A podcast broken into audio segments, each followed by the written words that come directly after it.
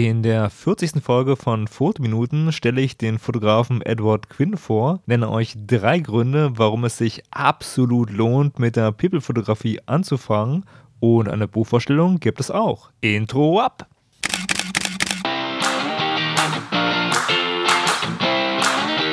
Hallo und herzlich willkommen bei Fotominuten, dem Fotografie- und Kunstmarketing-Podcast. Mein Name ist Stefan und meinen Blog findest du unter www.fotominuten.de. Aber nun viel Spaß bei der Show.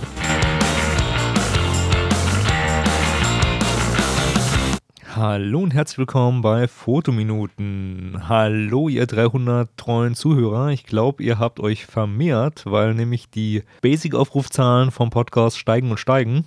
Aber ich bleibe einfach mal bei 300, weil ja, das ist eine lustige Zahl, eine lustige Anrede.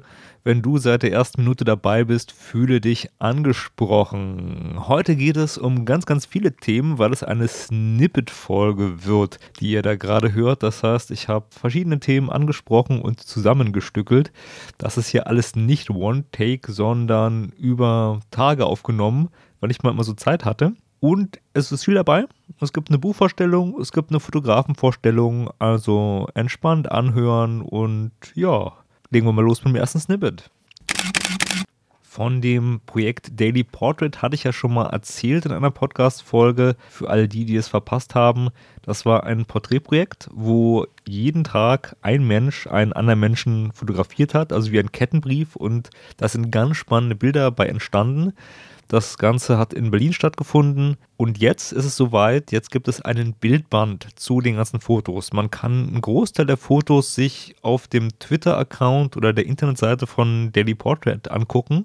Wer das aber als Bildband haben möchte und da sind einige nette Sachen dabei, finde ich, der muss jetzt zu Indigo gehen und die Sache da vorbestellen, weil das Ganze über eine Crowdfunding-Plattform vertrieben wird was eine gute Methode ist. Und es findet auf jeden Fall statt. Also es ist so ein, so ein offenes Crowdfunding, sprich, wenn jetzt 500.000 Leute das Ding haben wollen, dann ist die Summe halt höher. Wenn nur 1.000 Leute das haben wollen, ja, dann ist die Crowdfunding-Summe geringer. Aber für 50 Dollar bekommt ihr diesen Bildband. Und ich denke, das lohnt sich. Ich habe ihn nicht in den, Hand, den Händen gehalten. Er ist ja noch in der Vorbestellung. Habe ihn aber mir schon mal vorbestellt, weil das 450 Seiten sind. Die Angaben sind auch okay von der Qualität des Papiers und dem Druck und so weiter. Das glaube ich einfach mal. Und Bildbände sind einfach teuer. Das Projekt muss man natürlich mögen. Also sprich, das sind eine Mischung aus Porträts und Aktaufnahmen. Also die Settings waren halt in der Wohnung des Betreffenden mit hm, wenig Kleidung an, dass man den Körper erkennt. Also eigentlich Bodyshots.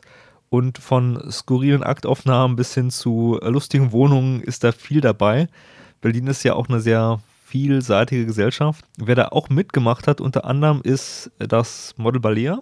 Äh, schöne Grüße an dieser Stelle, wenn du es hören solltest. Ich habe Balea ja mal interviewt. Link zum Interview und Link zu den Fotos, die wir mal gemeinsam gemacht haben, packe ich in die Show Notes. Also das heißt, da sind eine Menge coole Leute dabei und ich mag den, die Foto, den Fotostil möchte auch halt das Projekt unterstützen, weil das Projekt geht weiter, weil jedes Jahr ist ein neues Daily Portrait Thema und ich bin mal gespannt, was in diesem Jahr starten wird. In dem Buch ist angeblich auch eine Anleitung drin, weil viele Leute gefragt haben, hey du, wann kommst du mit Daily Portrait nach Stuttgart, München, Mannheim oder Wiesbaden?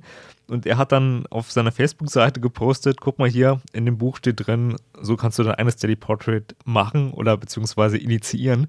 Finde ich sehr lustig, finde ich sehr gut. Ich freue mich auf den Bildband. Wenn ihr auch so ein Ding haben wollt, ist nicht gerade super günstig, aber ich denke auf jeden Fall sein Geld wert, weil, hey, Bildbände sind teuer und das Ding ist wirklich unik und wird danach sicherlich nicht nochmal produziert werden, ja. Das darf man auch nicht vergessen. Das ist so ein, ich will nicht sagen Amateurprojekt, aber halt so ein Projekt von vielen Leuten, die miteinander mitgewirkt haben. Also vom Model bis zum Profifotografen bis zum Menschen, der nur in Berlin wohnt. Das ist an sich sehr cool. Und bis zum 23. März, glaube ich, kann man das vorbestellen auf Indigo. Link packe ich in die Shownotes und da könnt ihr euch informieren. In der heutigen Fotografenvorstellung möchte ich einen Fotografen vorstellen, der bekannt geworden ist durch seine Glamour- und Star-Fotos. Er heißt Edward Quinn, ist 1920 in Dublin geboren und 1997 in der Schweiz verstorben. Er hat sehr lange in Cannes fotografiert, also auf den großen Filmfesten der 50er Jahre und er war mit den Stars of Do and Do. Und ich bin über ihn gestolpert, als ich so ein bisschen Recherche im Bereich 50er Jahre Fotografie gemacht habe. Ja, was ist so bemerkenswert an ihm? Die vielen Starfotos zum einen, also alle, die man aus der damaligen Zeit kennt, von Brigitte Bardot, Jane Mansfield, Hugh Brunner, Alfred Hitchcock, Gregory Peck, also wirklich die ganzen Stars, die man so aus der damaligen Hollywood-Ära kennt, die hat er abgelichtet, weil die alle nach Cannes zum Filmfest gefahren sind, immer. Und die Côte d'Azur war so der Place to be und er hat das Lebensgefühl ein bisschen festgehalten und das war damals auch noch, glaube ich, ein entspannteres Verhältnis von Fotografen und Stars. Und die Zeit hat er dokumentiert, das ist sehr interessant und ja, tolle Fotos sind dabei entstanden. Er hat aber auch Pin-Ups gemacht, also er hat dann in einem Interview mal beschrieben, dass er dann immer am Strand auch war, wenn die Filmfeste waren und Frauen angesprochen hat für Pin-Up-Fotografie. Das waren so ja, Bikini-Fotos, die damals noch recht züchtig waren, sage ich mal. Er war auch selbst Katholik, also ähm, das war alles sehr geordnet. Und es gibt eine spannende Dokumentation zu Edward Quinn bei YouTube. Den Link zu der Dokumentation packe ich in die Show Notes. Ich führe jetzt noch ein paar andere Sachen aus, aber wer sich für ihn weiter interessiert, der sollte die Dokumentation mal sich angucken. Kann ich empfehlen, ist sehr charmant gemacht mit vielen Bildern und auch ja so Zeitzeugen. Also eine Frau kommt zu Wort, er kommt zu Wort. Das ist wirklich empfehlenswert. Er hat unter anderem aber auch andere Sachen fotografiert. Also ich meine, Pin-ups und Starporträts war so eine Schiene von ihm. Was er gemacht hat, er hat eine Dokumentation über das jährliche Fest in Saint-Marie-de-la-Mer gemacht. Äh, wer das nicht kennt, dort treffen sich alljährlich die Mitglieder einer, ja, man würde im Amtsdeutsch einer mobilen, nicht sesshaften ethischen Minderheit sagen.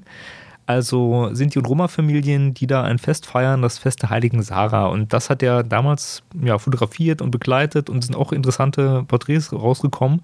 Und eine weitere Sache, weswegen er wirklich bekannt wurde im, im, Kunstbereich, ist, er hat eine Freundschaft zu Pablo Picasso geknüpft. Also Picasso war ja auch in Südfrankreich und war da aktiv in der Zeit und er wollte ja immer fotografieren, hat ihn dann kennengelernt und ja, Picasso mochte ihn scheinbar irgendwie. Jedenfalls konnte er Picasso und seine Kinder fotografieren gleich beim ersten Termin, also nicht mal ein offizieller Fototermin, sondern Picasso war bei einer Veranstaltung und er hat ihn einfach angesprochen und gesagt so, ey, Herr Picasso, kann ich Sie fotografieren?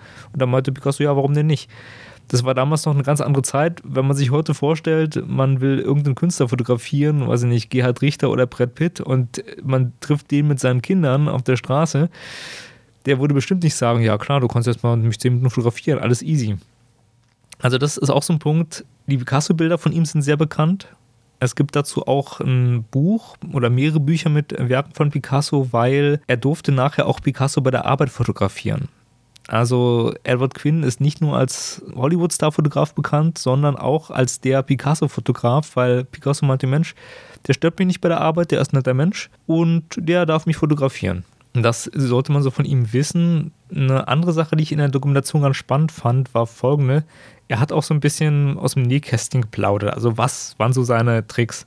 Abgesehen davon, dass er immer das besondere Bild gesucht hat, was jeder Fotograf hier irgendwie macht, war bei ihm noch so dieser Faktor, dass er gut organisiert war. Er meinte, er hätte halt Bekannte und Connections gehabt in den entsprechenden Hotels. Das heißt, wenn ein Star auf dem Weg nach Cannes war, wusste er das und er hat auch Connections zu den Fluggesellschaften so ein bisschen oder hat da angerufen und hinterfragt. Und er wusste halt, wenn die ankamen und hat die dann gleich am Flughafen sozusagen ähm, im Empfang genommen und war anderen Fotografen da immer so eine Spur voraus. Das ist so ein Element, was er meinte. Und das andere Element, wo er auch gesagt hat, dass ihn das weitergebracht hat, war Hartnäckigkeit. Er meinte, man muss bei seinen Fotos immer hartnäckig sein, damit man das ganz besondere Foto erhält, was einem unterscheidet von anderen Fotografen. Also er hat tolle Fotos von Audrey Hepburn gemacht und auch von den Stars, die halt ja sehr, sehr nahe gehen. Also tolle Porträtaufnahmen, wirklich ganz, ganz tolle. Und er meinte, Mensch, du musst hartnäckig bleiben und nein darfst du nicht als Antwort akzeptieren, solange bis du das Bild hast. Weil klar, damals war es wahrscheinlich auch schon so, dass Fotografen irgendwie auch genervt haben auf eine gewisse Art und Weise. Aber da war das noch nicht so überfüllt. Also heute hat ja jeder eine Digitalkamera in seinem Handy und macht von jedem und allem Fotos. Und damals war es richtig teuer. Also Kamera kaufen, Film kaufen, Film entwickeln und und und und dann auch gute Bilder rausbekommen, hat auch nicht jeder geschafft. Darum war das eine andere Zeit und das fand ich sehr charmant und interessant. Also man muss wahrscheinlich Quinn unter diesem Zeitaspekt der kann Hollywood Courtesier Jahre sehen. Es gibt von ihm mehrere Bildbände. Eins ist River Cocktail.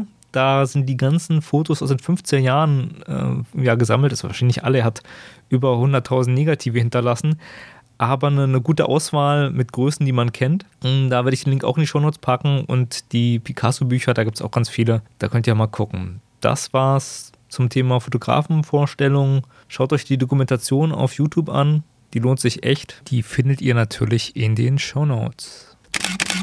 Das neue Foto Espresso ist draußen. Jetzt fragt ihr euch, was ist denn Foto Espresso?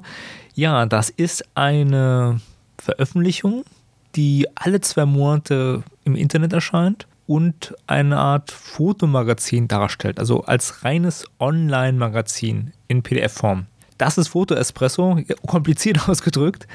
Einfacher ausgedrückt, es ist ein Fotomagazin und ich glaube, der D-Punkt Verlag steckt dahinter. Also ich meine, man erkennt dann manchmal in dem Magazin auch Rezensionen von D-Punkt Literatur sozusagen, was ja nicht schlimm ist. Was ich an dem Espresso aber gut finde, ist, dass es kostenlos ist und eine sehr gute Mischung hat. Das heißt, man bekommt umfangreiche Artikel, zum Beispiel, wie baue ich mir einen Fotografenrechner oder wie mache ich mir einen Aufnahmetisch aus einem IKEA-Tisch mit ein bisschen Pappe und dergleichen. Also eine frische Mischung. Und deswegen möchte ich es einfach mal so vorstellen und jemand, der es noch nicht kennt, kann sich das ja einfach mal angucken kann man sich kostenlos runterladen, kommt alle zwei Monate und ist immer so ja, 40 Megabyte, 40 bis 50 Megabyte, glaube ich, groß. Also sind immer so um die 80 Seiten. Und da ist eigentlich für jedem was dabei. Man muss jetzt nicht alles lesen, weil da natürlich auch Ankündigungen von Workshops und ähnlichem drin sind. Also die müssen sich auch irgendwie finanzieren und Werbung ist da ein Mittel. Aber für ein kostenloses Magazin ist das wirklich sehr gut. Also eigentlich das Beste, was mir so jetzt aus dem Stegreif einfällt. Hat auch ein hohes Niveau, weil der D-Punkt-Verlag dahinter steckt. Und man kann sich auch daran beteiligen. Also ich glaube, man kann auch Gastartikel einreichen. Jeder, der Interesse hat, Link in den Show Notes. Und das neue Foto Espresso ist wirklich spannend. Bücherzeit. In der heutigen Buchvorstellung geht es um ein Sachbuch und zwar ein ganz, ganz dickes Sachbuch, das ich gelesen und rezensiert habe.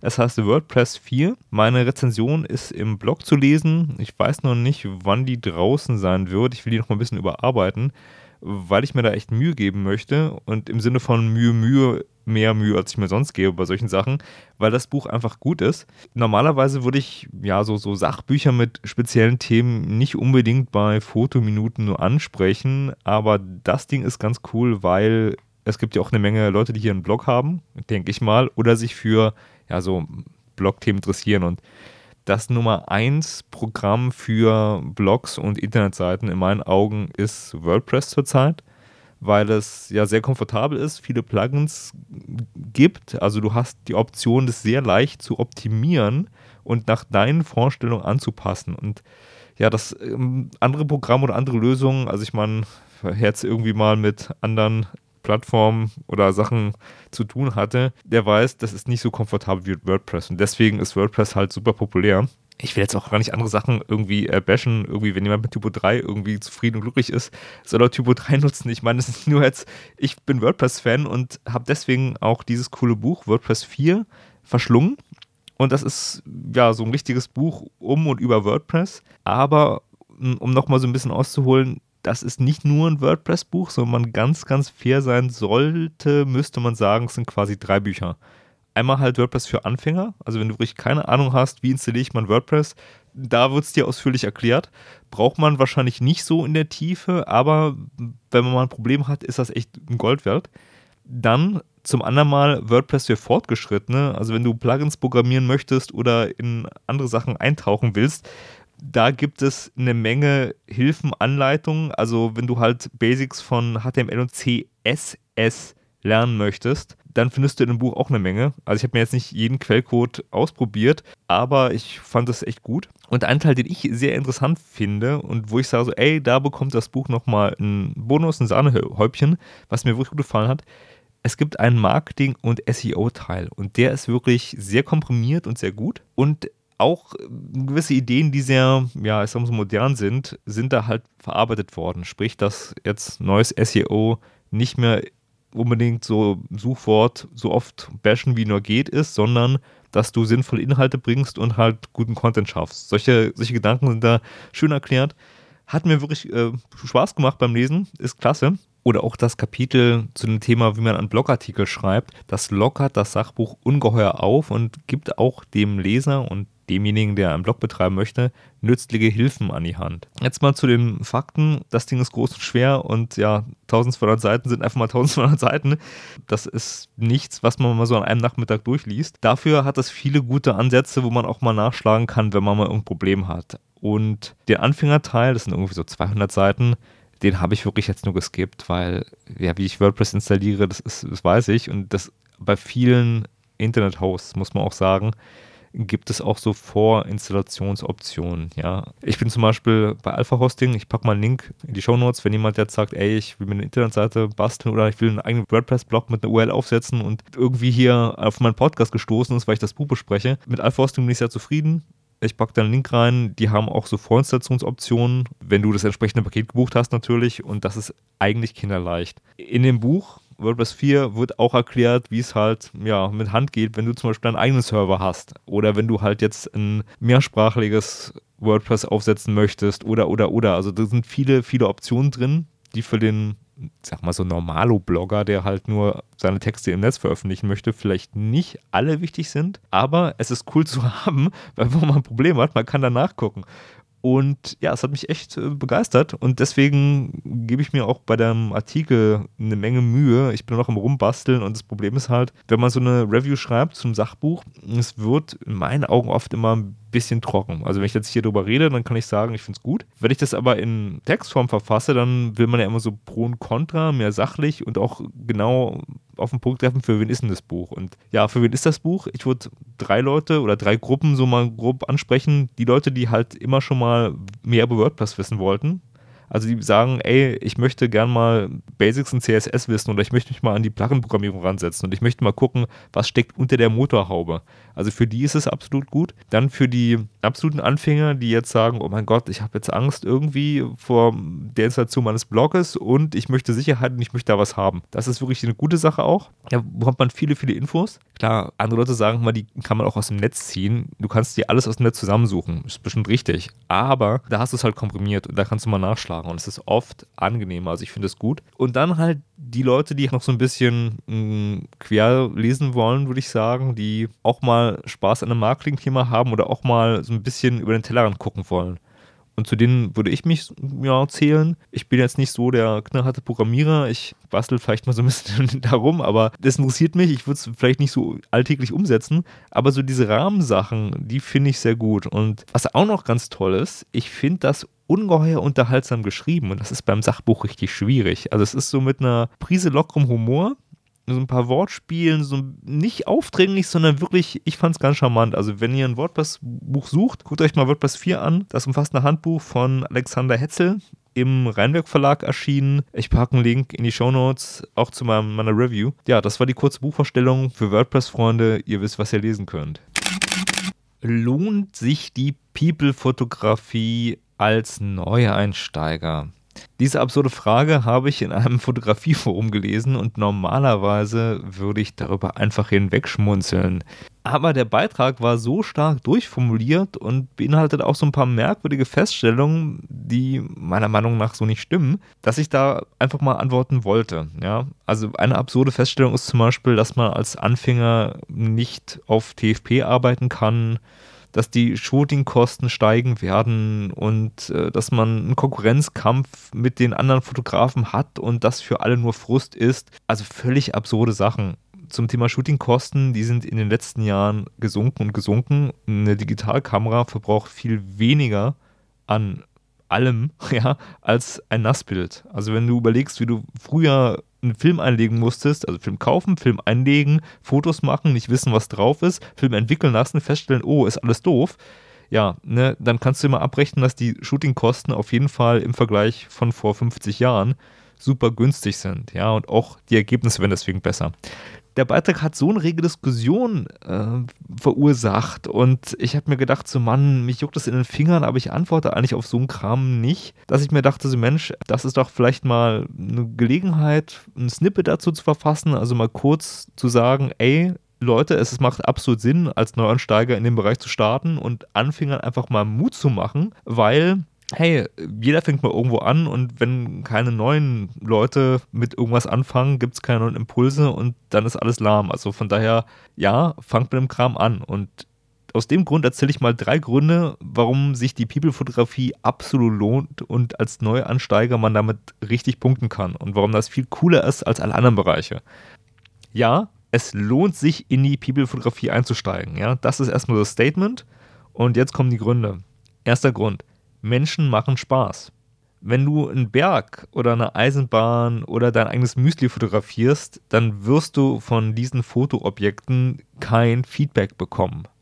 Ja, okay, außer der Berg rächt sich, weil du zu laut mit dem Auslöser und der Spiegelreflexkamera geklappert hast und du wirst von einer Lawine erschlagen. Ja, dann hast du vielleicht eine Reaktion, aber in der Regel passiert das nicht und das wollen wir auch nicht hoffen, ja. Wenn du Menschen fotografierst, dann kannst du Personen glücklich machen. Ein Berg, dem ist es völlig egal, ob du ihn fotografierst. Klar, du bekommst auch mal negatives Feedback, wenn deine Fotos richtig mies sind. Also wenn du dich als Anfänger als Hochzeitsfotograf ausgibst und du versaust Hochzeitsfotos, ja, dann kannst du vom Brautpaar gelüncht werden, ja.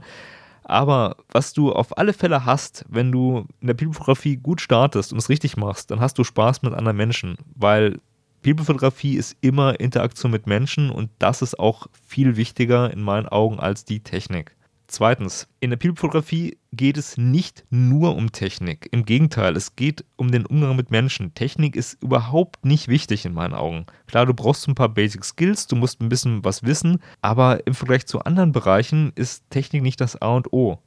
Wenn man sich mal anguckt, wie gewisse ja, Bildstile, ich will nicht sagen HDR oder so, in einige Landschaftsaufnahmenbereiche reingewandert sind, ja.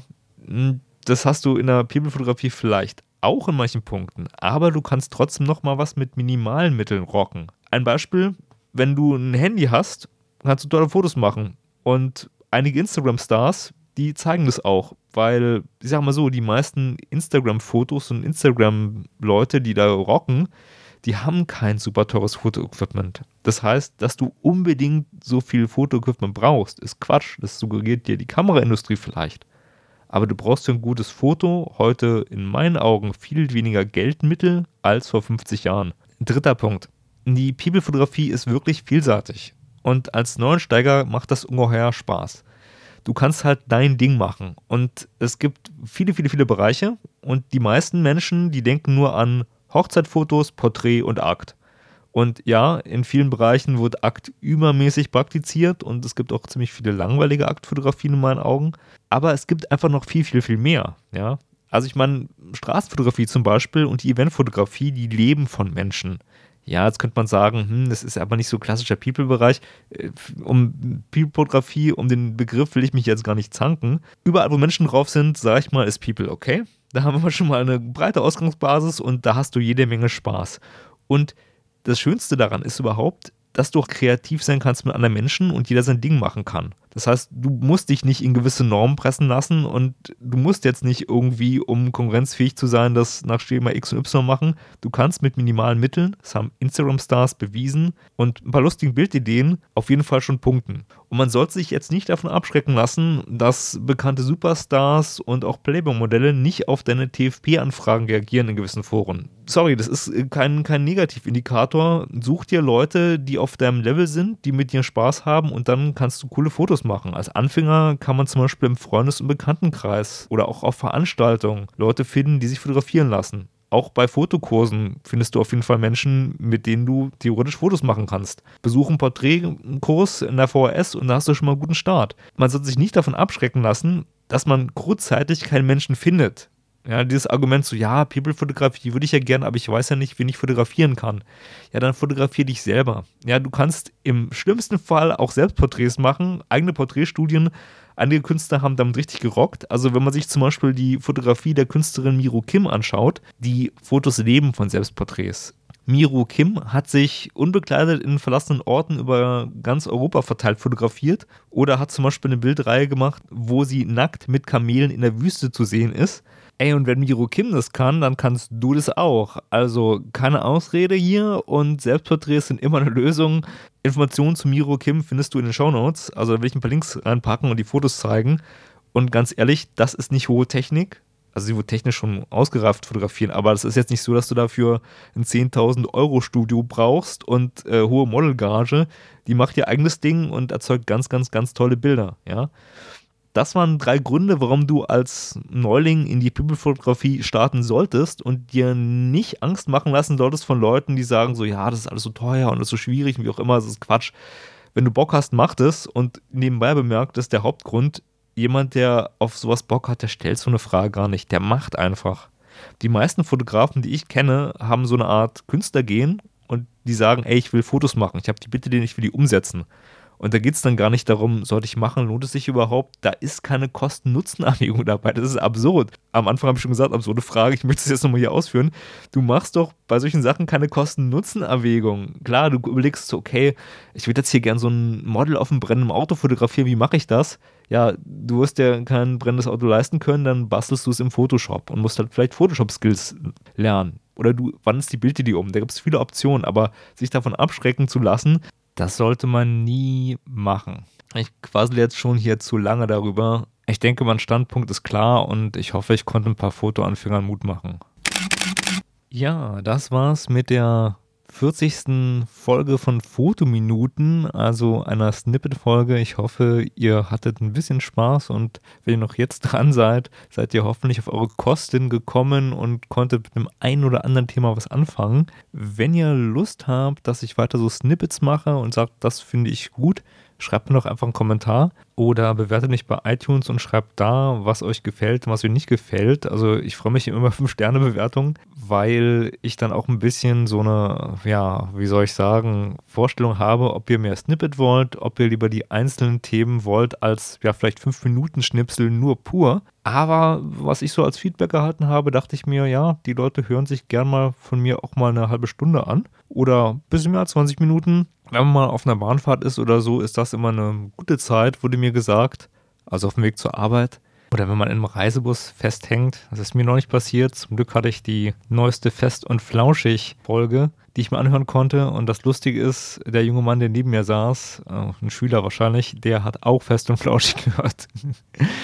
Und da denke ich mir, dass halt ein bisschen länger manchmal ein bisschen netter ist, weil ja, man dann halt ein bisschen entspannter was im Ohr hat. Aber es wäre cool, wenn ihr mir Feedback gibt, weil dann weiß ich, ob ich es kurz halten soll oder ein bisschen weiter ausholen kann. Ja, ich bin der Stefan. Es hat mich gefreut, dass ihr alle zugehört habt und wünsche euch auch einen schönen Tag. Die Podcast-Folge von Fotominuten ist nun zu Ende. Wenn ihr mehr über Fotografie und Kunstmarketing erfahren wollt, dann besucht doch meine Homepage. Unter www.fotominuten.de findet ihr nicht nur die Shownotes zur Sendung, sondern auch viele weitere Informationen. Dort könnt ihr auch Kontakt zu mir aufnehmen. Über Feedback zur Sendung freue ich mich immer gerne. Also schaut mal vorbei und schreibt mir einen Kommentar. Mein Name ist Stefan und ich sage vielen Dank fürs Zuhören und bye bye.